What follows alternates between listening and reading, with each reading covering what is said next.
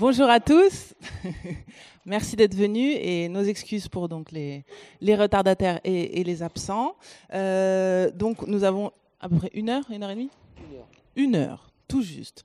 Pour parler des films guérilla et après, euh, donc je m'appelle Claire Diao, je suis journaliste cinéma, je suis correspondante d'un magazine sud-africain qui s'appelle Screen Africa et je collabore également avec SoFilm, euh, Le Monde Afrique et le Bondi Blog. Et au Bondi Blog notamment, j'ai démarré en 2012 une série de portraits de réalisateurs qui s'appelle euh, Ils filment la banlieue et qui finalement rejoignent à peu près tous, ou en tout cas pour la majorité, cette thématique de film guérilla, puisque ce sont beaucoup de réalisateurs euh, nés ou grandis dans les quartiers populaires qui euh, sont autodidactes, qui ont appris le cinéma, on va dire, avec les, les cartes dans les salles de cinéma, qui n'ont pas du tout été encouragés dans des parcours scolaires vers des écoles d'art ou de cinéma, mais qui ont décidé de faire leurs films. Donc la plupart ont démarré par des clips vidéo, euh, se sont tournés ensuite vers la production de, de courts métrages ou directement de longs métrages, généralement diffusé sur Internet. Et puis voilà, pour certains, euh, la porte euh, s'est ouverte. Donc euh, il y en a comme Jean Carénard qui se sont fait connaître dans la, dans, la, dans la presse, on va dire, avec des films dits à 150 euros. Donc ça a fait beaucoup de polémiques dans le, dans le milieu. donc également un premier long métrage totalement autoproduit et ensuite des financements qui lui ont permis de présenter Faire l'amour à la semaine de la critique au Festival de Cannes 2000. 14, si je ne me trompe pas. Euh, un autre exemple serait par exemple Rachid Jaidani, qui lui a tourné pendant 9 ans dans les rues de Paris. Euh, euh, Rangen, qui a été sélectionné également à la quinzaine des réalisateurs en 2012 et qui, contrairement à ses compatriotes qui étaient plutôt sélectionnés à l'ACIDE, donc la section euh, l'association du cinéma indépendant dans sa distribution du Festival de Cannes. Donc lui, il a accédé à la quinzaine des réalisateurs et surtout, il a remporté le prix FIPRECI de la critique internationale en 2012. Et sa sortie salle, euh, qui était accompagnée par Haut et Court, a réuni à peu près 130 000 spectateurs. Donc on voit qu'on peut partir du phénomène euh, ou du système de production guérilla et ensuite toucher un large public. Mais là, la thématique d'aujourd'hui, c'est film guérilla et après. C'est surtout partir de ces expériences guérilla pour voir en quoi ça sert ou comment après on peut euh, entrer dans l'industrie ou non. Enfin voilà, qu'est-ce que quelles leçons on en tire Et donc euh, le principe aujourd'hui, c'est d'avoir plusieurs euh, intervenants qui ont suivi plus ou moins ce parcours. Donc moi, je vous propose de vous présenter les intervenants, de regarder des extraits. Et puisqu'il y en a deux en retard, je les présenterai aussi. On regardera leurs extraits en espérant qu'ils arrivent entre temps. Bonjour. Eh ben voilà, Anaïs Bertrand est là on l'attendait. Donc je vais commencer par euh, Magid Daïkan à côté de moi, qui est donc euh, producteur. Euh, créé en 2008, l'association S Bien Raisonnable a basculé en société de production SBR Prod en juin 2014 à l'occasion du tournage à Mantes-la-Jolie du long métrage autoproduit Ils l'ont fait, qui cumule aujourd'hui près de 10 000 spectateurs, c'est ça, à travers la France par le biais d'une distribution indépendante menée par euh, SBR Prod. Donc je vous propose de regarder tout de suite la bande-annonce d'Ils l'ont fait, réalisée par Saïd Baïj et Rachid Akiyaou. Je vais monter une liste. Liste de quoi? En salle, t'as des noms à me donner. Je te parle d'une liste municipale. Quelle mairie? Bah la mairie monte la jolie, notre ville. Vous voulez pas que la roue elle tourne un peu pour vous? Changer quoi On est bien là. Ah ouais Quoi, t'as une routine de secours à proposer C'est comment? Ah, Ça vous dit pas de monter une liste municipale pour les élections? Là On va changer le quartier un peu. Avec qui? C'est ça qui va nous représenter peut-être? Dans les cantines publiques. Eh bien, il n'y aura plus de nourriture halal. J'ai un slogan pour vous. Votez pour nous, ils vont avoir le seum. Et on a avec un slogan comme ça. Ouais, même moi je vote pour toi, frère. Je peux t'avais pas l'intention de voter pour moi. Ouais, je vais voter deux fois, poteau. Ah,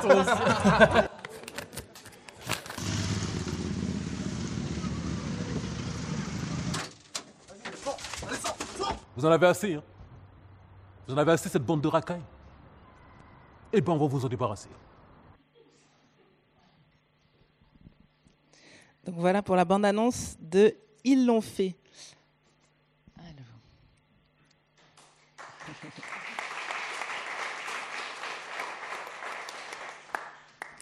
Alors, à ses côtés, Anaïs Bertrand, également euh, productrice. Insolence Production est une société de production de films et de documentaires de création qu'elle a fondée en 2012. Elle est lauréate euh, en novembre 2014 du label Jeune Producteur du festival Paris Cours de Vent et membre du bureau court-métrage du syndicat des producteurs indépendants et de Unifrance Film. Insolence Production a produit 12 courts-métrages qui ont bénéficié de 65 prix pour 280 sélections en festival et permis à la société d'être éligible à l'aide au programme d'entreprise du CNC. Euh, nous allons regarder tout de suite un long métrage qu'elle produit actuellement qui s'appelle Super Z de Julien Devolt et Arnaud Tabarly.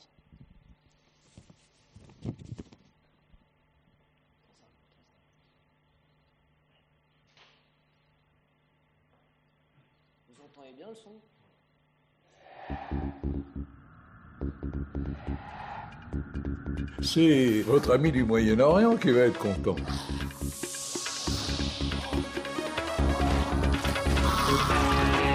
Non mais vous êtes cinglés Qu'est-ce que vous avez foutu? Eh bien, j'ai innové Vous savez combien cette histoire valait Alors vous allez recommencer les recherches. Vous avez deux jours.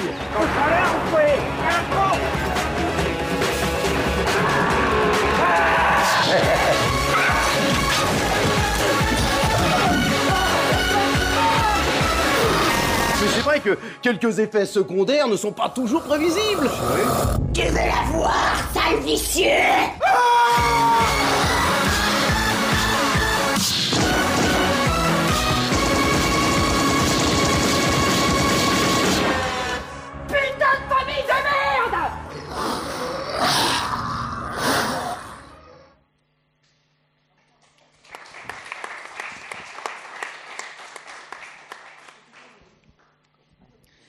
Un film de genre réalisé par Julien Devolt et Arnaud Tabarly.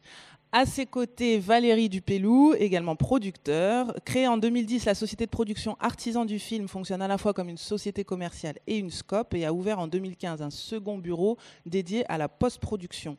La société est membre de la FJPI, de Mezzanine Admin, du syndicat des producteurs indépendants, du TENC et du club Galilée. À son actif, quatre documentaires diffusés sur Planète, France 3 ou France O, quatre courts-métrages dont l'un s'est transformé en long-métrage Artemis Cœur d'Artichaut après avoir obtenu le Grand Prix du Festival de Brive 2013. Il a été distribué en salle en septembre 2013 par la société Nise. Et nous allons voir tout de suite la bande-annonce des filles au Moyen Âge, leur second long métrage qui a obtenu l'agrément du CNC et une avance sur recette après réalisation.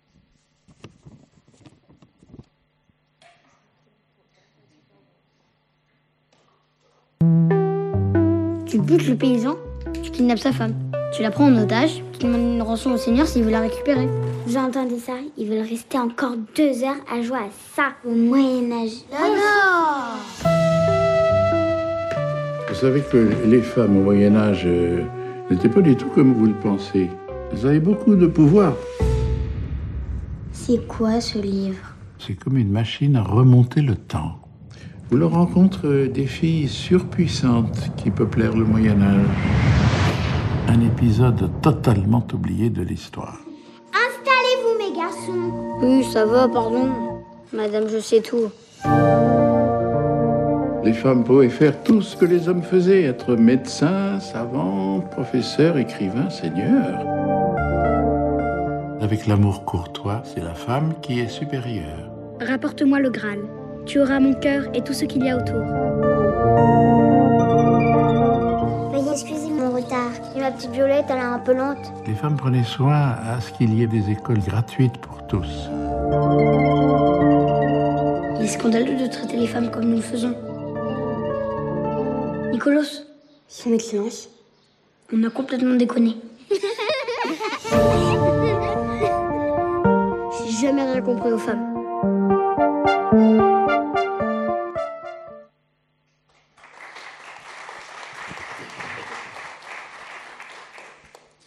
Donc les films au Moyen Âge, les filles au Moyen Âge de Hubert Viel. Et je présente la personne qui est absente qui nous rejoindra si les euh, transports le lui permettent. Euh, Jean-Luc Herboulot, qui est donc réalisateur. Il est originaire de Pointe-Noire au Congo. Il a un diplôme de manager de projet dans le multimédia. Après avoir travaillé comme graphiste pour TF1, il a créé sa propre société de production pour réaliser des clips d'artistes indépendants. Il a notamment euh, été primé à Paris pour euh, le clip Bloc identitaire des rappeurs Medine et Youssoufa. En 2009, il a coproduit et co-réalisé Concurrence, euh, Concurrence loyale, pardon, acheté par Canal+ et Orange et distribué en Italie, en Espagne, en Russie et en Afrique du Nord. Son film suivant, Loyal Competition, lui permet de mettre un pied à Hollywood. Et euh, en 2014, son premier long métrage Dealer, autoproduit, sélectionné au festival Fantasia au Canada et l'étrange festival en France, est distribué par Netflix dans 11 pays et distribué au total dans 70 pays avec des distributeurs, notamment en Allemagne, en Suisse, aux États-Unis. Il est également disponible sur MyTF1, iTunes et Vidéo. On regarde tout de suite la bande-annonce.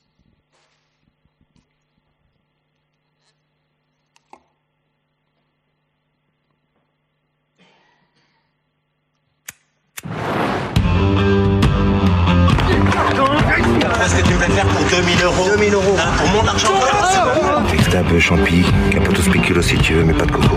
Mais c'est la Fashion Week, le prêt-à-porter. J'ai pas un gramme, mon fournisseur s'est fait serrer. Pour un 1000 le kilo, ça se présente pas deux fois dans une. Un kilo. C'est un coup facile avec un habitué, pas d'intermédiaire. À 16h,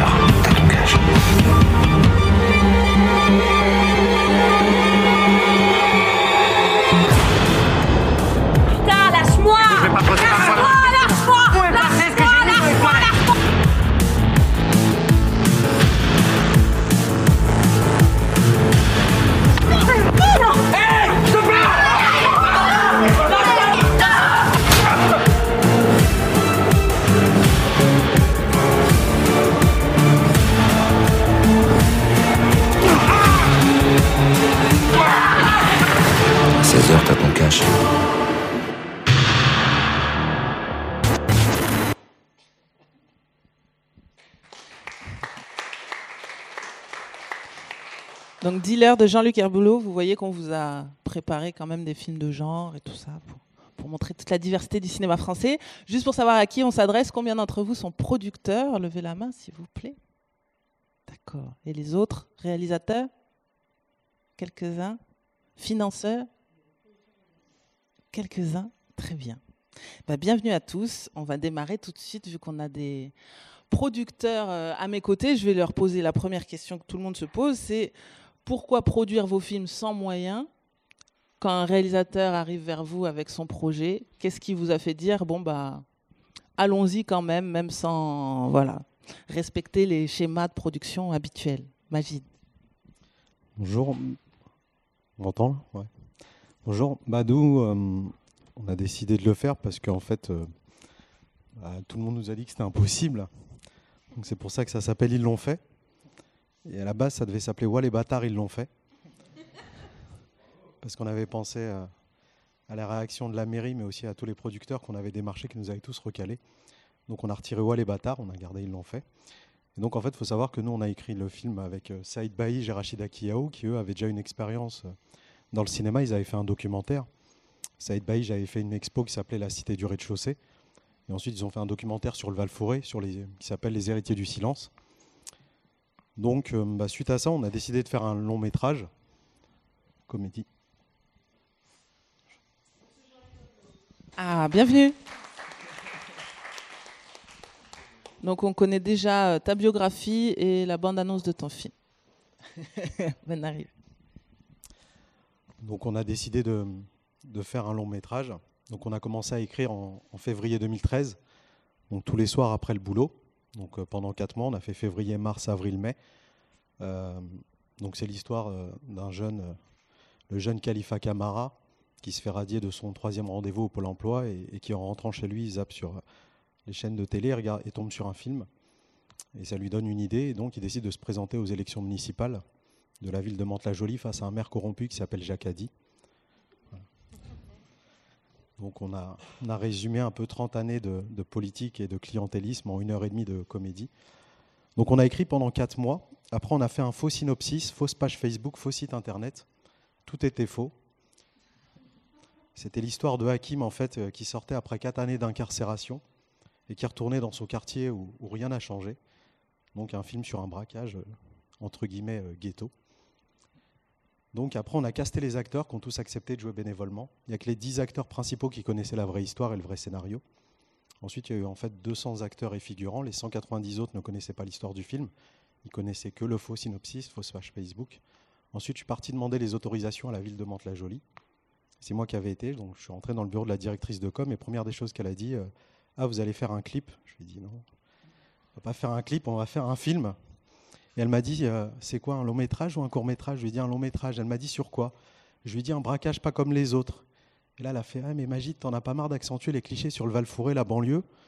Je lui ai dit, ouais, mais en dehors de braquage, narcotrafic et de réinsertion, vous voulez qu'on parle de quoi? On n'a pas de budget, on n'a pas de subvention. Et elle m'a dit, est-ce que tu crois que ça a marché? J'ai dit, je sais pas si ça a marché, mais en tout cas, ça va occuper les jeunes. Donc en fait, pendant quatre mois, on a eu carte blanche dans toute la ville. On a utilisé tous les endroits. Parce que moi, je pars du principe que je paye des taxes foncières, taxes d'habitation, je paye les impôts. Donc tous les endroits de la ville m'appartiennent à moi comme à tout le reste de la population. Donc en fait, on a tourné pendant quatre mois et limite, quand ils passaient, ils nous voyaient avec nos caméras, ils se moquaient de nous, ils disaient Ah, c'est le film du ghetto, ils nous jetaient des cacahuètes. Et je leur disais C'est toujours à la fin du bal qu'on paye les artistes, mais ils n'ont pas compris la phrase. Et à un moment, je suis reparti demander l'urne et l'isoloir. Elle me dit Magid, je comprends pas pourquoi tu as besoin de l'urne et de l'isoloir pour un film qui parle de braquage. Et là, je lui dis justement, madame, quand les gens vont aller voter le dimanche, les jeunes du quartier braquent le crédit lyonnais. Et là, elle me dit, ah ouais, c'est un putain de scénario quand même, comme braquage à l'italienne. Je dis, ouais, mais là, c'est un braquage à la mantaise. Donc en fait, quand ils ont compris que nous, on avait braqué la mairie, nous, on a beaucoup rigolé, eux, un peu moins. Le film a été interdit à Mantes-la-Jolie.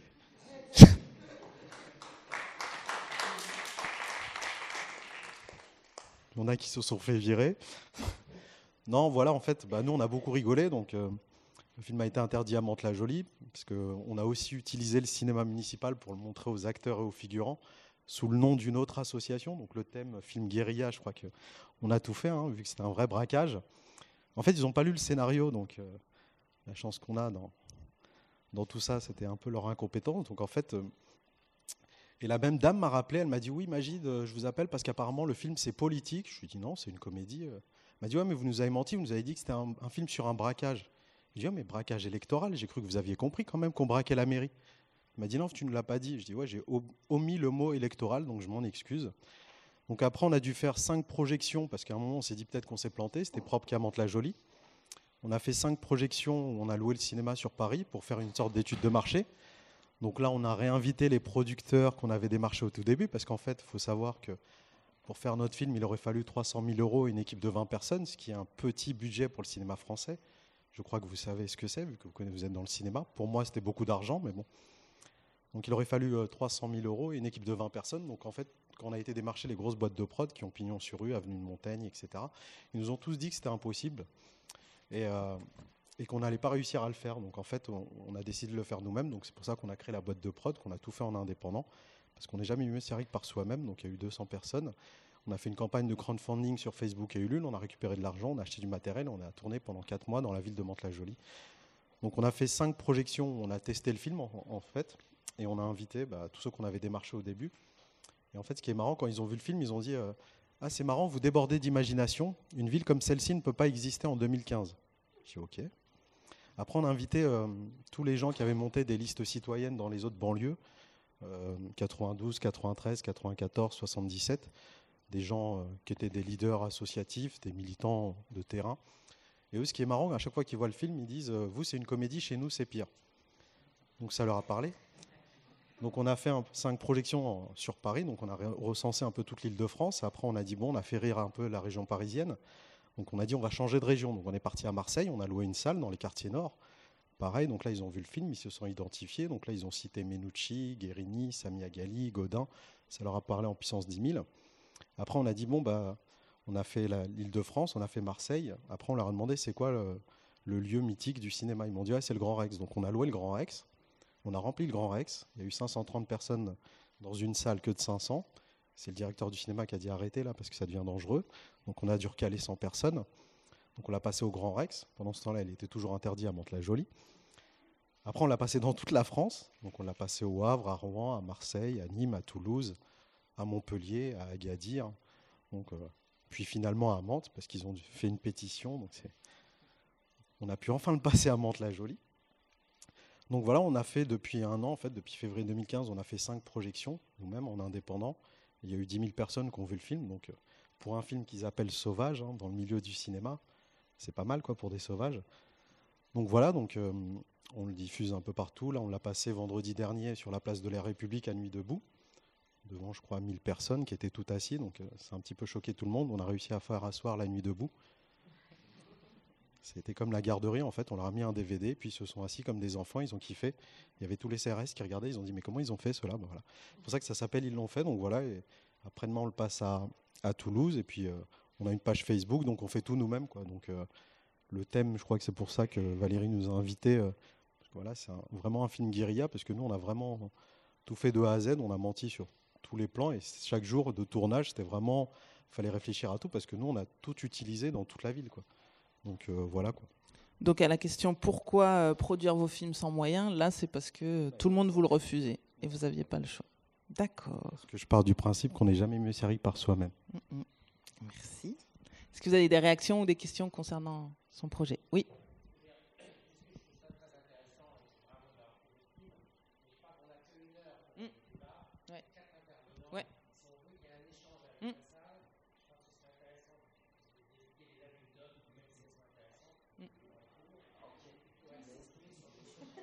Donc le pourquoi.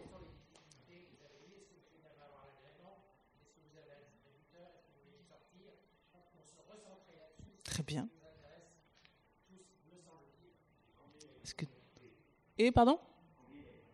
Alors combien il a coûté? Il a coûté 30 000 euros, donc 10 fois moins. Et on n'était que 4. Donc après, pour la question de monsieur, non, on n'a pas de distributeur vu qu'on n'a pas eu le CNC. Donc sans CNC, on ne peut pas avoir la chaîne de télé. Donc sans le CNC, sans la chaîne de télé, on n'a pas eu le distributeur. Non, tout dès le départ. On- on- nous, on sait faire caler de tout, en fait. Dès le départ. Nous, ils appellent ça un vrai film sauvage, hein, parce qu'on a, on a voulu faire les demandes du CNC, c'est juste pour expliquer hein, le contexte. Donc, on a téléchargé le dossier, on a voulu faire les choses en règle. hein. Première des conditions, avez-vous déjà fait un film? Bon, bah c'est non. Petit 2, avez-vous fait un scénario qui a été pris dans un grand film? Non plus. Petit 3, avez-vous fait une grande école de cinéma? Ça, c'est mort. Après, il fallait faire trois courts-métrages qui ont été pris, etc. Ah, le, classique. hein. L'aide à l'écriture, euh, enfin voilà. C'est pour ça que je vous disais tout à l'heure, on a été démarcher des boîtes de prod qui nous ont dit on va faire les choses en règle, donc on va demander l'aide à l'écriture, on va faire des subventions, parce que moi je connaissais pas. Moi je croyais que quand j'entendais des 10 millions, 15 millions d'euros, je croyais que c'était les gens qui posaient leur argent sur la table. On m'a dit mais non, Magid, t'es con, on joue jamais avec notre argent. Juste pour expliquer hein, le contexte, hein, moi je connaissais pas tout ça. Donc on nous a dit bah non, c'est pas. C'est pour ça que ils nous ont tous recalés. Ils nous ont dit bon bah si on demande l'aide à l'écriture, je dis on l'aura quand? Il m'a dit bah si tout va bien d'ici un an ou deux. J'ai dit ok. Et le film il sortira quand? Il m'a dit bah si tout va bien d'ici six ans. Je lui ai dit mais nous on n'a pas le temps, c'est maintenant qu'on va faire le film. Et c'est pour ça qu'ils nous ont dit mais vous n'y arriverez jamais. C'est soit on fait comme ça, soit vous ne le ferez pas. J'ai dit ok. Et je leur ai dit euh, ne ils m'ont dit comment vous allez faire? Je lui ai dit ne vous occupez pas de la couleur du vélo, pédalez. Je lui ai dit on se, redonnera rendez-vous à la fin. Et c'est pour ça qu'on les a tous invités. C'est pour ça que le titre du film, ça devait s'appeler Ouah les bâtards, ils l'ont fait. C'était par rapport à tous ces gens-là et aussi à la réaction de la mairie quand ils allaient voir le film. Bon, on a invité les gens de la mairie, ils sont jamais venus voir notre film, malheureusement.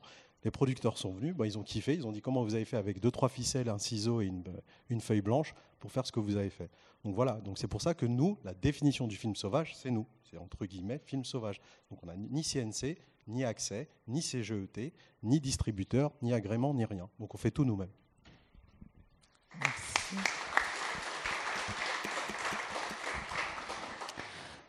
Alors, euh, Anaïs, pareil, est-ce que tu pourrais nous parler de Super Z, dont on a vu la bande-annonce, Ouais. juste le budget Est-ce qu'il y a eu des démarches faites? Parce que toi, du coup, tu es en, en non, il n'y a pas eu de production. démarche faite. Je vais essayer d'être un peu synthétique. Il y a Laura euh, Townsend de La Ruche Production qui est là, petite tête blonde.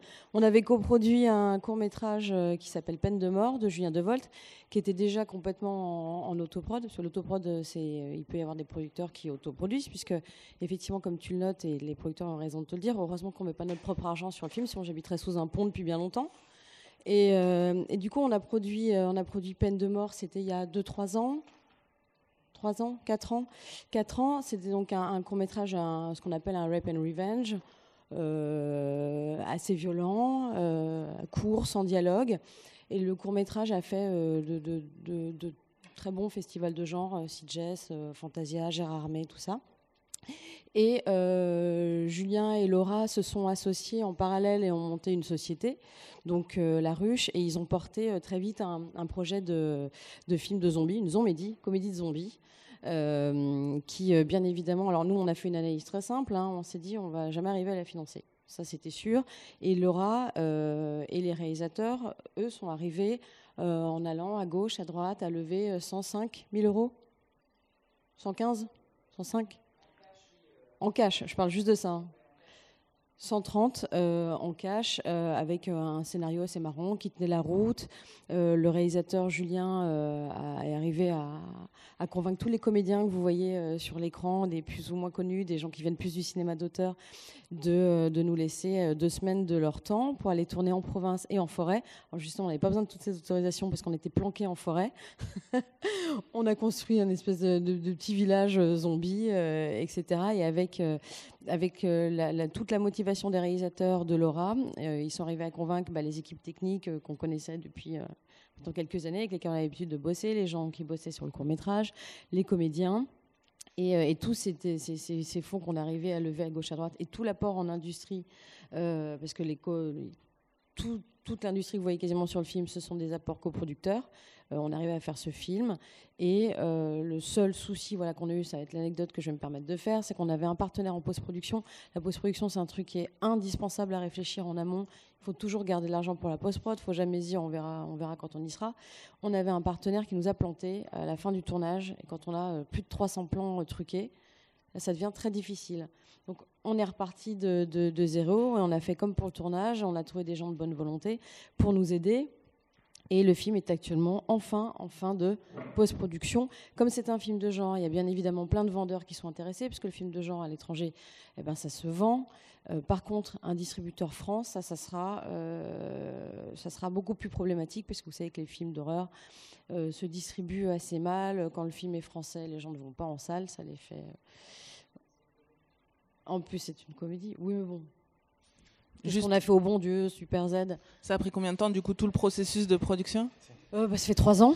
Trois ans. Ça fait trois ans. euh, et euh, mais bon, enfin, on avait besoin, on avait besoin de ce temps. euh, et donc là, on est en train de le finir. Euh, je voulais vous dire autre chose. Oui, la question de l'agrément. Alors, Laura a été très maligne et c'était aussi une des conditions sine qua non.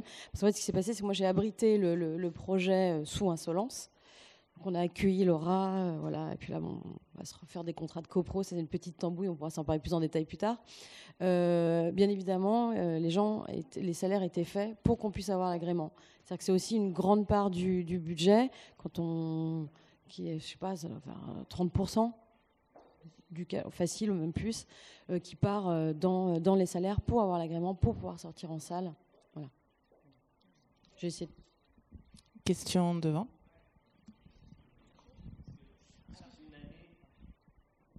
Une année à Cannes, les gens de Canal étaient en train de parler de ça, justement. Ils voulaient des films d'horreur euh, français. Et, est-ce- ils vous ont pas soutenu euh?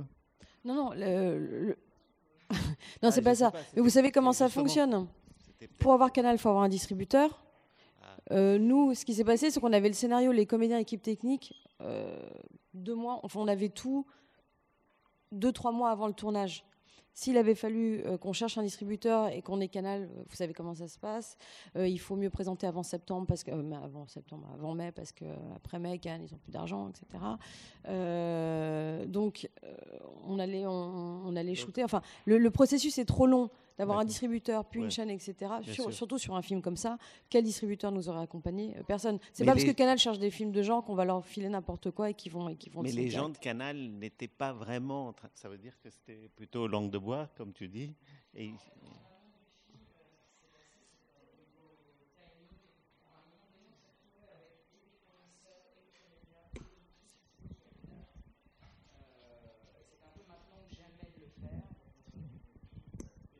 En mai, on avait tout, il fallait qu'on tourne en C'était trop septembre. rapide pour effectuer. Voilà, en gros, en mai, on avait les green lights et on savait que c'était euh, là ou maintenant ou jamais, donc on y a été.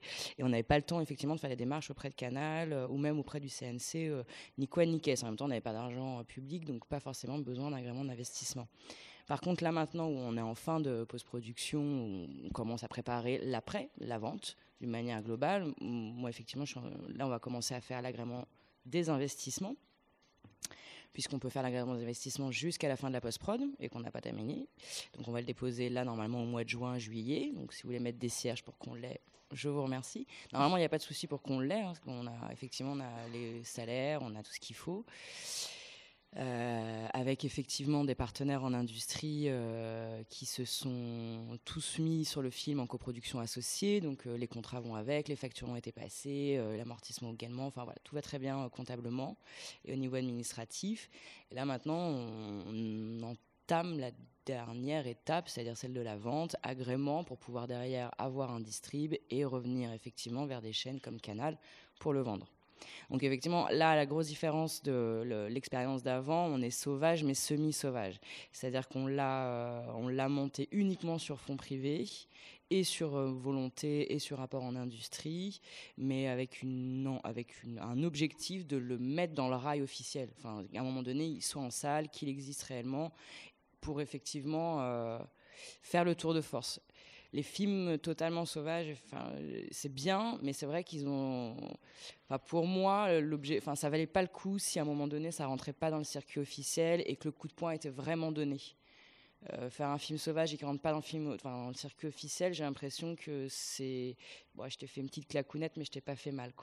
Arriver à le rentrer en officiel, dans, le- circuit officiel comme, euh, comme Jean-Luc par exemple avec Dan, euh, là effectivement tu t'imposes. Enfin, en tout cas, tu imposes ton film au marché et à la loi un peu dite du marché. Enfin, voilà. Après, euh, c'est tout. Effectivement, il y avait un objectif de le faire euh, officiellement. euh, Enfin, de Oui. le faire officiellement, en fait. On n'est pas vraiment sauvage, en vrai. euh, on est Oui, un enfin, peu la- plus la- légal la- euh, sur, toutes les, enfin, sur tous les Là, points du tu film. le, tu le, tu- J'englobe, euh, ouais, par Oui, rapport enfin, au débat. tu vois, effectivement, c'est sur le marché français que, que ça bloque, ce qui n'empêchera pas que le film pourra circuler à l'international. Ça, ça change Oui, rien. ça c'est vrai aussi. C'est vrai que c'est- notre marché à nous qui est spécifique, euh, pas tant euh, dans les autres pays. Par contre, juste pour répondre, en fait, euh, nous, on va à la rencontre du public. Donc pour moi, c'est ça le vrai, pour moi, le vrai cinéma. Ouais, mais en fait, limite, tu vois, que ça plaise au, au, au- à la, aux bien-penseurs du cinéma français, euh, je m'en tape, clairement. voilà, donc nous, on va à la rencontre du public. Le film plaît, parce que dans chaque ville où on passe, les gens identifient leur maire, leur directeur de cabinet, leur directrice de com, leur arabe de service, et ils disent comment ça se fait que votre film ne soit pas dans les salles, et qu'ils appellent ça un film d'utilité publique? Voilà. Et ils disent même que ça, c'est le vrai cinéma. Et ils comprennent toujours pas pourquoi il y a Pattaya qui passe dans les salles de cinéma et pas ils l'ont fait. Après, c'est une stratégie. Moi, je préfère qu'on m'appelle cinéma sauvage, mais que j'aille au fin fond de n'importe quel ghetto, n'importe quel quartier populaire, parce que nous, on l'a passé, il fait vraiment le grand écart, parce qu'on l'a passé à l'Académie française, où on a eu un prix quand même chez Les Immortels, c'est pas mal pour un film interdit qui a été écrit dans une cave, voilà, qui a été à la lumière. Et euh, dans les quartiers les plus populaires, le film parle à tout le monde. On l'a passé à Nuit debout. On a 6000 personnes sur la place de la République où ils étaient concentrés à voir un film en plein air. Voilà, donc après, les institutions limites classiques, euh, ça leur plaît ou ça leur plaît pas. Nous, on a fait un film parce qu'il fallait le faire. C'est pour ça que ça s'appelle Ils l'ont fait. Je fais pas un film, moi, pour. Non, non, mais c'était juste pour, euh, juste pour, euh, juste pour expliquer un peu. Voilà, parce que faire une petite claque, moi je pense que faire une petite claque qui les réveille pas, je pense pour nous, moi pour moi, hein, notre film. notre Juste, film, on va rebondir après là-dessus, parce que de toute Voilà. façon la thématique c'est et après, mais j'aimerais que les autres, pardon, j'aimerais que les autres présentent aussi le- leur projet. Je m'excuse, exactement. Valérie du. non, non, on finira, on, on repassera là-dessus. Pas de souci, pas de souci. Merci, Valérie. Est-ce que tu peux nous parler un peu euh, du coup des, du basculement d'Artemis? Euh, en plein cœur, non, cœur d'artichaut, pardon, et, et le basculement après à les filles au Moyen Âge qui du coup a bénéficié d'une Ouais, aide après réalité. C'est ça, en fait, on a fait un, un premier long métrage qui s'appelait Artemis Cœur d'Artichaut, qui est un peu, euh, un peu dans le style de ce que Magid avait fait. On est, pardon, excuse-moi. On était une association, on a juste tourné, c'était un court métrage, enfin, c'était censé être un petit truc à la con. Et en fait, le film, bah, il était très bien. euh, on a eu plein de prix. Et puis le réalisateur n'arrivait pas à couper. Et en fait, c'était un scénario de 17 pages. Euh, Ouais, 17 pages. Et en fait, ça a donné un film de 1h05. Ouais. Mais.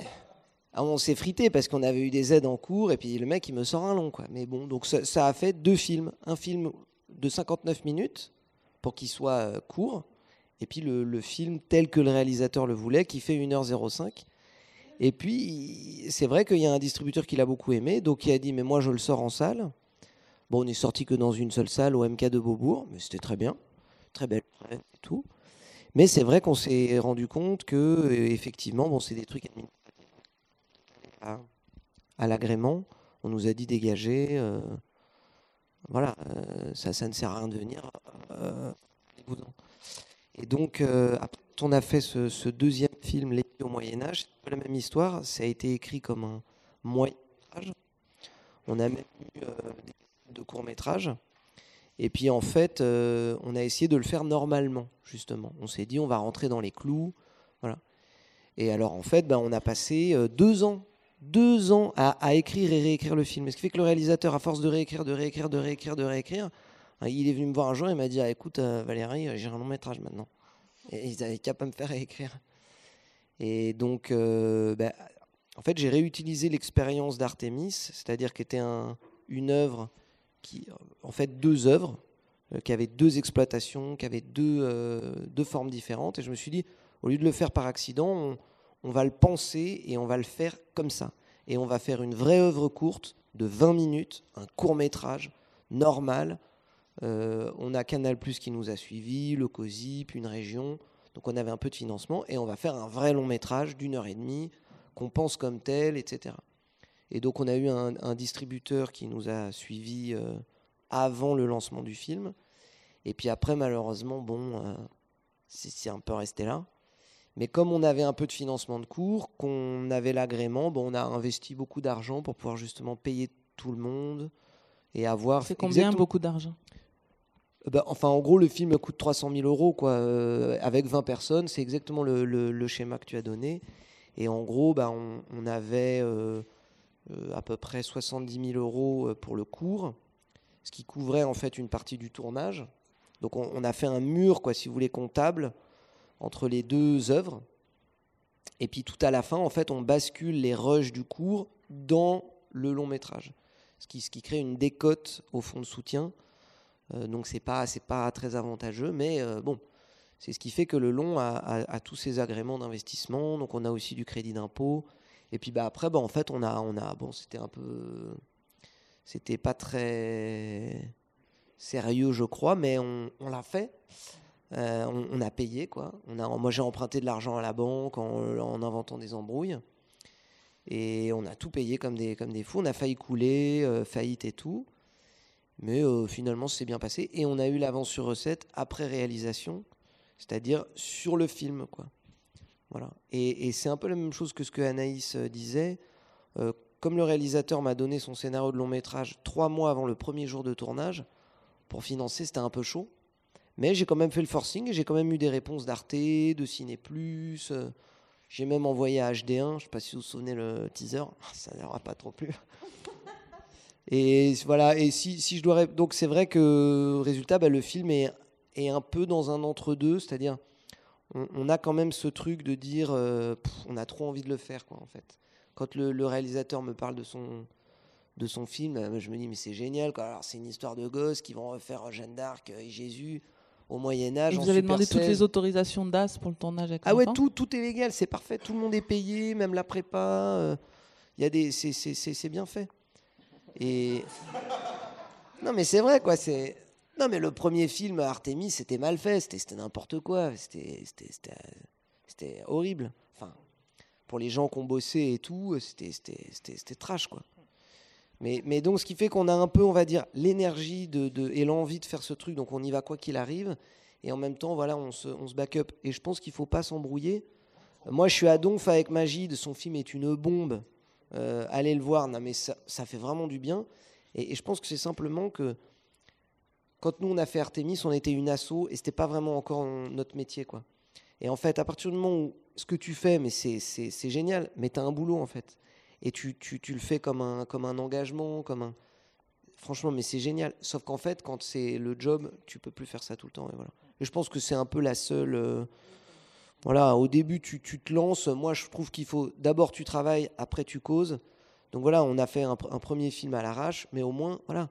On a mont- et on n'a rien demandé à personne. Et on a sorti notre film, on a eu des prix, on a montré qu'on pouvait faire un truc qui avait l'air étrange, mais que ça plaise. Et voilà. Et maintenant, on est là, on partira plus. Merci. Est-ce que vous avez des questions ou des réactions par rapport à son projet? Mais je passe le micro. Euh, D'abord, je, je découvre euh, euh, les images, je trouve vraiment euh, très ça, sort en, ça sort en DVD dans un mois, n'hésite Ah, pas à l'acheter. Et, mais- et- et, euh, vu que je connais un peu euh, ce qui se passait à l'époque, euh, quand tu, quand tu étais en train de te lancer, euh, le distributeur, je comprends pas. Il est, il est, il n'a pas sorti le film? Il veut pas le sortir? Mais bien sûr que si, il est sorti en salle le 27 janvier. On a été dans à peu près. bon, on n'était que dans trois salles à Paris. Ah non, non, non. Le distributeur, c'est Potemkin. Et on l'a rencontré tout simplement parce qu'il a sorti en DVD Artemis Cœur d'Artichaut, qui, qui a très bien marché en DVD. Il aimait beaucoup le réalisateur. On y avait une confiance qui était là. On lui a parlé du film d'après. Il a dit Je vous suis. Et il a mis du MG. Il a payé. Hein, c'est. c'est- Donc, vous le- Donc, nickel. Donc là, le film est sorti. Pour le prochain, c'est plus. euh, Mais, mais on, a, on, est à peu- on est comme euh, Magid, on est à peu près à 10 000 entrées. Mais nous, c'est 10 000 entrées euh, regular, voilà, et qui vont nous générer de l'argent pour faire la suite et tout et tout. Et Vous avez intégré le système alors que lui, il reste encore en dehors du système, en fait. C'est ça hein, la différence. prend la bande d'arrêt d'urgence. Ouais, voilà. Si on veut résumer. Voilà. Moi, j'avais une, une seule remarque euh, à, à Valérie. C'était ce qui est dommage, c'est que du coup, pas d'avance sur cette premier collège pour son prochain. C'est le seul regret, non? C'est pire que ça. Comme il a fait Artemis, c'est un premier long métrage. Et là, on a fait Les filles au Moyen Âge, deuxième long métrage. Donc lui, il est au troisième collège. Alors lui, il est mort. Il, était il était en plénière de l'avance, là, il y a trois mois pour un prochain. Mais bon, il ne l'a pas eu parce qu'en face, il y avait euh, Anneke et Desplechin. Voilà. Ça, ça, il faut pas le... Une autre réaction aux questions par rapport à son projet? On passe à Jean-Luc. Euh, Bonjour. Bonjour. donc j'ai fait ta présentation et on a vu ta Oui, bande-annonce. ouais. Là, il faudrait surtout nous dire euh, donc pourquoi l'avoir avoir autoproduit dealer, que- quel budget, euh, voilà. Est-ce que tu as fait des démarches auprès du CNC, d'agrément, etc. Est-ce que vous avez approché on va dire, Alors moi, je suis le réalisateur et scénariste du film, donc pas le producteur. Donc le producteur est pas là, il s'appelle Dan Brunchinson et il connaît Laura, donc puisque Laura nous a aidé un peu sur sur Dealer. Euh, je vais essayer d'être court. Il y a beaucoup beaucoup d'anecdotes autour de Dealer, beaucoup de choses intéressantes, mais que je pourrais pas vous donner là parce que ça va être un peu long. Mais pour résumer un peu la chose, moi j'ai rencontré Dan, qui est, un, qui est un comédien à la base, donc Dan Brunchinson, qui était un copain à moi. On est parti un été ensemble euh, en vacances. Euh, innocemment, sans parler de cinéma, rien du tout. Moi, je revenais des États-Unis parce que bizarrement, ça a toujours mieux fonctionné pour moi aux États-Unis qu'en France. Donc, j'avais pas mal de projets là-bas qui sont cassés la gueule. Je suis resté là-bas, j'ai habité là-bas un an, je suis resté trois ans, j'ai perdu 5-6 projets. Bon, pour ceux qui bossent là-bas connaissent un peu, connaissent un peu le- la, machine hollywoodienne. Donc, je suis rentré en France un peu esselé, un peu fatigué, en me disant bon. Qu'est-ce que je vais bien pouvoir faire de ma vie? Est-ce que je vais arrêter ce, ce- ce putain de cinéma qui me gonfle euh, et qui ne marche pas? Euh, et dans une discussion avec Dan, il me parle de, de- sa vie, de, son passé. Donc ce que je vais vous dire là n'est pas secret, hein, il le dit dans la presse, etc. Donc c'est quelqu'un qui a fait du, qui a fait du deal avant, donc qui a fait pas mal de petites choses un peu illégales. Euh, et pendant qu'il me parlait, en fait, moi j'ai eu, eu j'ai eu une résurgence d'une idée que j'avais d'un d'une image que j'avais toujours dans la tête. Je voulais faire un film sur l'urgence, un peu comme mon arrivée aujourd'hui. c'est vraiment dealer pour le coup. Euh, d'un, mec qui court dans Paris pendant toute la nuit et qui doit de l'argent qui doit rembourser cet argent. Et comment faire dans Paris quand tout est fermé, quand tout le monde dort euh, et que tu dois 160 000 euros. euh. Comment tu fais? Et du coup, Dan me, raconte un peu son histoire personnelle. Et là, je, vois le mec en fait. Pendant qu'il me raconte le truc, je vois le mec et je lui dis écoute, moi j'ai une idée. Je veux faire un long métrage. Le circuit, je le connais, ça fait 5 ans que j'essaie de monter des longs métrages, que j'y arrive pas, que j'en ai marre de faire des demandes de CNC, d'attendre après des producteurs. Exactement ce que tu disais tout à l'heure, ça veut dire tu fais un projet et on te dit Ah, il sortira dans 6 ans, t'inquiète pas, t'es encore jeune en plus, ça va aller. Je fais non mais euh, t'as pas compris mon problème en fait. Donc, euh, donc j'ai dit à Dan, écoute, moi j'ai cette idée-là, j'aimerais faire un long. Je, le regardais en fait, je lui ai dit c'est toi, enfin c'est toi que je veux sur le truc. Il m'a fait écoute, moi j'ai 30 000 euros qui dorment dans un coin. Est-ce que tu peux faire le film pour 30 000 euros? Non, en plus il m'a dit 20 000 euros à l'époque. J'ai fait ouais, on peut le faire pour 20 000. Après il me dit bon j'ai peut-être 30 000. Je fais ok, on le fait pour 30 000. Euh, et Dealer, ça a commencé comme ça. Et je me suis, on s'est ni posé la question du CNC, d'aller chercher des, subventions, des choses comme ça, parce que je connaissais ça. euh, J'ai fait 5-6 courts métrages avant ça, donc je connaissais tout ce circuit-là. Je voulais pas perdre de temps parce qu'en plus je devais repartir aux États-Unis pour un autre projet qui s'est toujours pas fait non plus. Euh, donc je lui ai dit écoute, je suis limité dans le temps, je sais pas quand est-ce que je dois repartir, mais si on le fait, on le fait maintenant. Euh, et c'est exactement ce qui s'est passé. J'avais jamais écrit de scénario de long métrage. Je suis parti dans mon coin, j'ai écrit 30 pages de, de ce qu'allait devenir dealer. J'étais bloqué parce que la, scénarisation d'un long métrage, c'est une hygiène à, apprendre, à avoir, que je n'avais pas à l'époque. Donc j'ai rencontré un, co-scénariste qui à l'époque n'était même pas qui même pas scénariste, qui était un, un mec qui, qui avait écrit des romans. Voilà, je tombe sur lui. J'adore le mec. Je lui dis écoute, voilà, j'ai un, j'ai un scénario, voilà la trame, le milieu, le début, la fin. J'arrive pas à écrire parce que je suis un feignant pas possible et je peux pas finir le truc. Est-ce que tu peux m'aider là-dessus? Il me fait ok. Il prend le scénario, véridique. Deux semaines après, il revient avec 90 pages de ce que je lui avais demandé de rajouter, etc. Donc je reprends sa version, je la remodifie, je l'envoie à Dan. Dan lit le truc, il déteste. Il me fait non, j'aime pas, je veux pas m'engager là-dedans. Je fais réfléchis bien, on change de trois trucs, et puis au final, il me fait bon, ok, on y va, on le fait. Voilà. Et donc c'est comme ça qu'a commencé Dealer, avec les 30 000 euros de Dan, avec euh, moi et Sami Baroun, qui est mon co-scénariste, qui n'était même pas scénariste, ni moi. Euh, la seule énergie qu'on essaie de mettre, en tout cas dans ce scénario, c'est de le faire vite et de, de repartir vers une tradition des dialogues qu'il y avait en France, qu'il n'y a plus aujourd'hui, je trouve. Euh, moi, je suis quelqu'un qui vient de la musique, je viens du rap avant. Samy, il a grandi aussi dans le rap. C'est quelqu'un qui est très littéraire, donc euh, les dialogues, c'était hyper important pour nous. Donc on a forcé le trait sur les dialogues et essayé de faire quelque chose de bien. Euh, et après d'avoir des personnages intéressants. Et puis après, moi en tant que réalisateur, enfin vous avez vu la bande-annonce, j'avoue que le dealer, en termes de stylistique, c'était pas mon style au départ en fait. Moi je suis quelqu'un qui est très esthète, très euh, travelling, très euh, voilà, du joli cinéma, très euh, David Fincher. Euh, et je me suis dit, j'ai 30 000 euros, on va, on va éviter d'enculer les mouches, j'ai pas le temps. On avait 12 jours de tournage.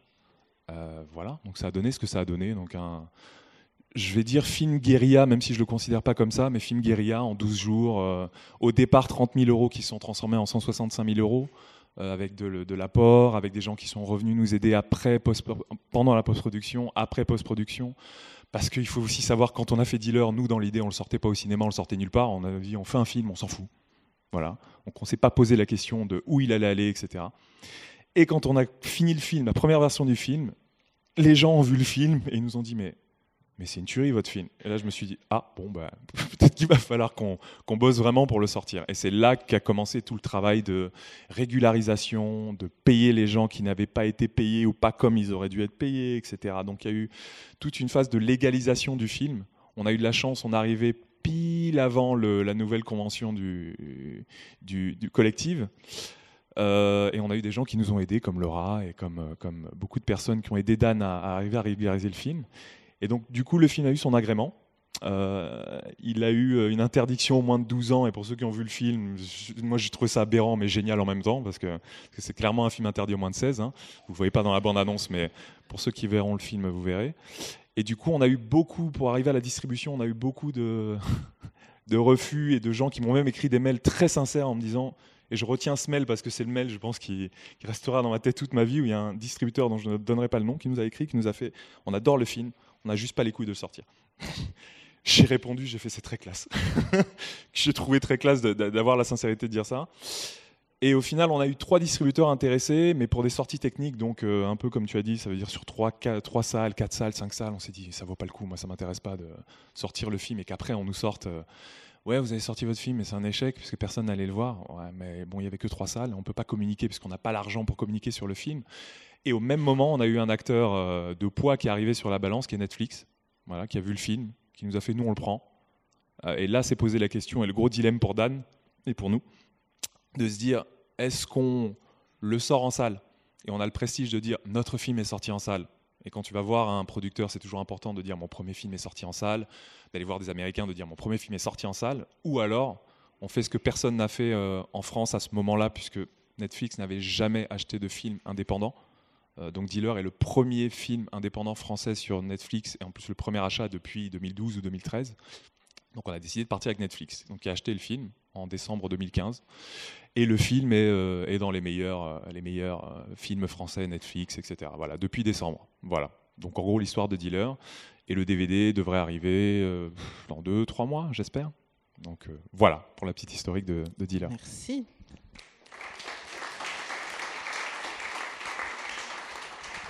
Que des questions ou réactions par rapport à ce qu'a dit Jean-Luc Non, regarde. Ouais. Pardon.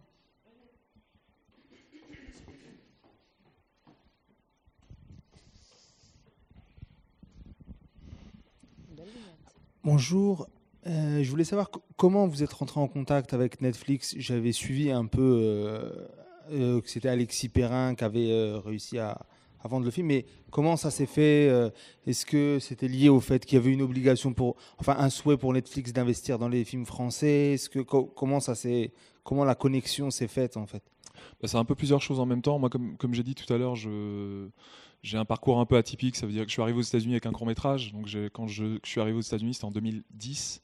Pendant 5-6 ans, j'ai fait le tour de toutes les productions, de toutes les, majors, etc. Enfin, vraiment, j'ai, vraiment rencontré des très très gros euh, acteurs du, métier, dont Steven Spielberg, par exemple, avec un court métrage. Et en fait, quand tu as raconté ton histoire tout à l'heure, et je vais essayer d'aller vite, ça m'a fait un peu rigoler parce que ça m'a fait penser à moi. Le premier court métrage que j'ai fait, c'était sur des tireurs d'élite euh, sur les toits de Paris. C'était en 2006 ou 2007.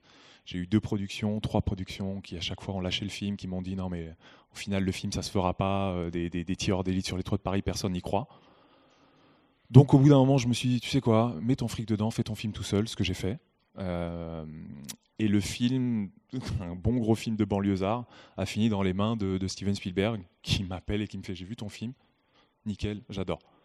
Voilà. Et c'est un film qui a été fait dans le 91, euh, voilà, et que personne ne voulait produire, personne ne voulait faire. Donc de 2010 à 2015, j'ai beaucoup été aux États-Unis, j'ai eu beaucoup de projets, et du coup, les gens de Netflix, les gens qui travaillent chez Netflix, c'est des gens que j'ai rencontrés qui travaillent dans d'autres productions à ce moment-là. Donc c'est des gens qui me connaissaient un peu, avec qui j'avais sympathisé et tout, et qui suivaient un peu ce que je faisais, euh, et qui ont été étonnés de mon ras-le-bol d'aller faire un film à, à 30 000 euros, 165 000 euros en tout cas, hein, au, au budget auquel il est maintenant, alors que j'avais des gros projets aux États-Unis. Donc ils n'ont pas compris, ça les a intéressés, ils ont regardé, bon, ça leur a plu, et euh, ils nous ont contactés par l'intermédiaire de quelqu'un qui nous a aidé aussi, euh, qui a aidé Dan pour faire, le, pour, faire le film, qui est Alexis Perrin, qui est le monsieur qui nous aidait euh, sur la communication du film. Et tout est passé par lui, en fait, et Netflix. Donc voilà, donc c'est un peu, un peu du réseautage là-dessus. Et effectivement, Netflix à ce moment-là commençait à arriver, était, venait d'arriver en France en tout cas, cherchait des projets français. Donc Marseille n'était pas encore sur les rails. hein. RIP, le cinéma, la télé française. Euh, euh, voilà, donc je suis toujours en contact avec Netflix. Euh, on parle de séries justement, donc on essaie d'éviter le syndrome Marseille, pour ceux qui ont vu la série malheureusement. Voilà, mais c'est des gens qui sont très très pour. Si on voulait parler de Netflix, en tout cas, c'est des gens qui sont très très intéressés pour pour, pour, pour, des projets en France, même dans d'autres pays, puisqu'ils produisent aussi d'autres séries dans d'autres pays. Et, euh, et voilà, d'où l'intérêt pour, pour Dealer et pour aussi, je pense, marquer le coup de. Parce qu'il y avait eu Beast of No Nation à l'époque qui, qui devait aller au cinéma au départ, que Netflix a racheté très cher pour marquer le, coup et pour dire euh, fuck la distribution salle, nous aussi on peut, on peut sortir des films. Et donc Dealer est arrivé un peu à ce moment-là. Donc je pense que c'était aussi un coup pour eux de dire euh, puisque vous voulez pas distribuer certains films en salle, nous, nous on va les distribuer sur, euh, sur Netflix. Donc c'était euh, le bon moment et les bonnes, les bonnes ondes pour. Pour, quand c'est arrivé en tout cas. Voilà, donc c'est beaucoup de chance aussi, je pense. merci. De rien. Bonjour à tous, j'avais une question. euh, Désolée Annie, si tu voulais. Vas-y, vas-y. Merci. J'avais une question sur le, le financement. Quelle était la place du crowdfunding dans vos euh, différents films Euh, Le financement des particuliers, à quel pourcentage il intervient dans vos projets?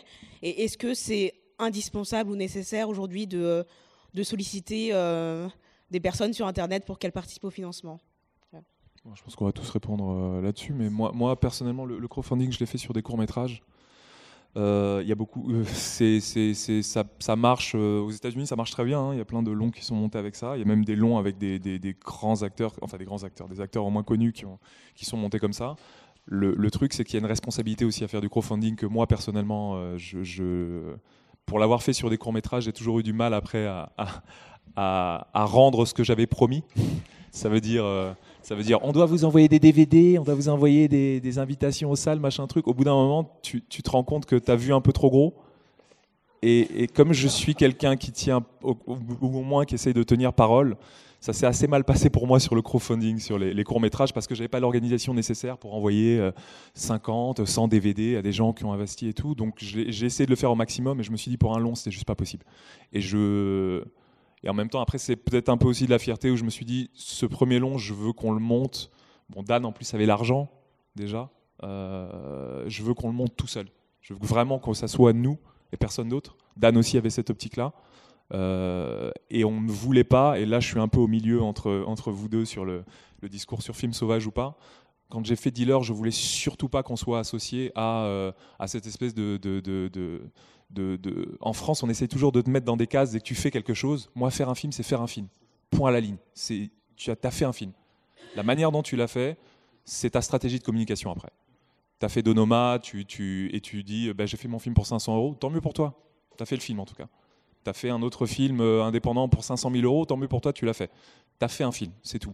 Euh, et je voulais surtout pas rentrer dans ce débat du euh, quand on essaie de placer dans une case ah c'est des rebelles ils ont fait un film sauvage donc ça y est c'est les nouveaux c'est la nouvelle vague du cinéma enfin ils essayent ils essayent tous les cinq jours aujourd'hui maintenant de, dès qu'il y a un mec qui sort un, film indépendant c'est la nouvelle vague du cinéma français on fait des films, on veut faire des films, on nous donne pas les moyens de les faire, on les fait, point à la ligne. Quoi. Et après, c'est une stratégie de communication.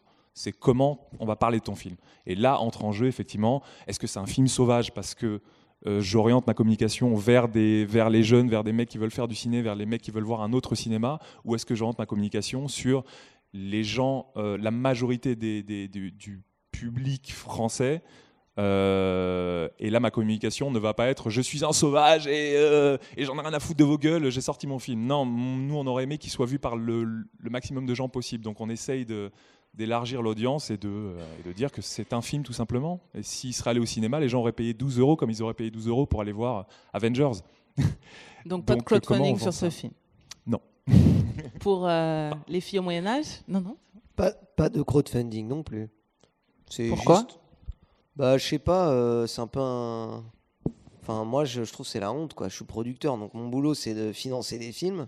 Puis après, j'ai dire Ah, maman, s'il te plaît, donne-moi 30 euros pour mon film. Et à mes copains, parce qu'on sait bien que c'est ça. Donc, euh, moi, mon deal, mais bon, sur des courges, on le fait quand même parfois. hein, je suis pas non plus un psychopathe. Et à ce moment-là, le deal, c'est que c'est les réalisateurs qui portent le crowdfunding. Moi, je suis pas dedans. Et en gros, le deal, c'est que ce qui ramène en crowdfunding, moi, je, je dois mettre au moins la même chose en tant que société, en, en cash, quoi. Voilà. Valérie. Alors nous, on a fait un crowdfunding sur Super Z parce que euh, c'est le type de film qui a une fanbase, film de genre, film de zombies. Donc on a beaucoup, on a eu de la presse en amont, dans les magazines spécialisés, sur les sites spécialisés, ce qui a généré au final 12 000 euros. Et on a envoyé nos premières contreparties euh, en fin d'année dernière. on y arrivait. Ah oui, pardon. Et effectivement, c'est un truc à, à prévoir. Toujours dans son crowdfunding, tu calcules combien ça va me coûter, tu l'enlèves et tu ne le dépenses pas. Bah, nous, on a fait du crowdfunding. Nous, on a récupéré euh, 5000 euros parce que notre cible sur Facebook, c'était un peu les quartiers populaires, donc entre 1 et 5 euros pour les plus riches. Mais, euh, mais nous, on l'a fait vraiment parce qu'en fait, c'était vraiment, on s'est dit, comme tu disais tout à l'heure, on veut faire un film. Et moi, je me suis dit, au moins, on aura une base de spectateurs. Tu vois C'était même pas pour l'argent, parce qu'en fait, le, plus gros de l'argent, c'est moi qui l'ai apporté. Donc, si tu veux, ça nous a coûté. moi, j'ai mis de ma poche 27 000 euros. Donc, on a récupéré 5 000 euros. Mais c'était plus pour leur dire. Je me suis dit, bon, bah, s'il y, a- eu 500 personnes qui ont donné entre 1 et 5 euros, on a récupéré 5 000 euros en tout. Mais c'était. Non, mais moi, je me suis dit, on a, déjà une page où il y a 500 personnes qui vont voir le film. Tu vois et je me dis, si c'est 500 personnes par là une personne, bah, on a déjà 1000 personnes qui auront vu le film. Voilà. Et puis c'était juste, tu vois, dans, tout ce que tu as dit, on leur a dit oui, on a le DVD si on le fait. Il y avait plein d'astérix à chaque fois. Et puis en fait, euh, et on a joué le jeu. Et donc en fait, la première projection, pour moi, je partais du principe que ces gens-là nous ont fait confiance, comme les acteurs et les figurants. Donc la première projection, c'était pour eux en fait. Je me suis dit, euh, Et ce qui est marrant, c'est qu'en fait, quand ils ont vu le film, ils ont dit, ça m'a un petit peu touché, puisque ils se sont dit, ah, je m'attendais pas du tout à ça. Parce qu'en fait, ils ont dit, on t'a aidé, mais on n'y croyait pas. mais tout le monde, hein, même les acteurs et tout. En fait, si tu veux, ils ont tellement l'habitude de voir des projets qui débutent où tout le monde blablate, on va faire, on va faire, on va faire, et il n'y a jamais rien, qu'en fait, ils, ils croyaient que c'était pareil. Donc quand ils l'ont vu, ils ont été bluffés. C'est de là d'où ont commencé les problèmes, parce qu'en fait, quand ils ont vu le film, nous, on a eu un petit problème, c'est qu'ils ont dit, on peut gagner les élections. Voilà. Parce que Mais nous, là, le- c'est un autre débat. C'est un autre débat. tu vois. Mais c'était ça le problème. Merci beaucoup. Alors, on, on verra ce qu'ils vont devenir euh, l'année prochaine ou dans plusieurs années, après leur film euh, autoproduit, s'ils sont entrés dans l'industrie ou non. Donc, je vous invite à aller voir Dealer du réalisateur Jean-Luc Herboulot, Les filles au Moyen-Âge, qui sortira bientôt en DVD, donc, de Valérie Pelou, euh, société artisan du film, Super Z, qu'on espère bientôt voir euh, en salle n'est-ce pas? Euh, Donc produit par Anaïs Bertrand, Insolence Productions, et ils l'ont fait qui continue sa tournée française, produit par Magid Dikaïn. Des- ouais. Et Daïkan. Et petite remarque, il y a un, mag- un, un livre qui sort deux fois par an qui s'appelle Distorsion, Distorsion Mag. C'est un très bel ouvrage et il y a un- tout un dossier sur euh, le cinéma de genre, le cinéma guérilla. Et euh, je crois justement que Dan est en. Toi aussi, tu es en interview? Non, Dan Brunchinson, en tout cas le producteur et euh, comédien de Dior, est en interview. Et il y a aussi Julien Serry qui a fait Night Fair. D'accord. Merci à tous d'être venus assister à cette conférence.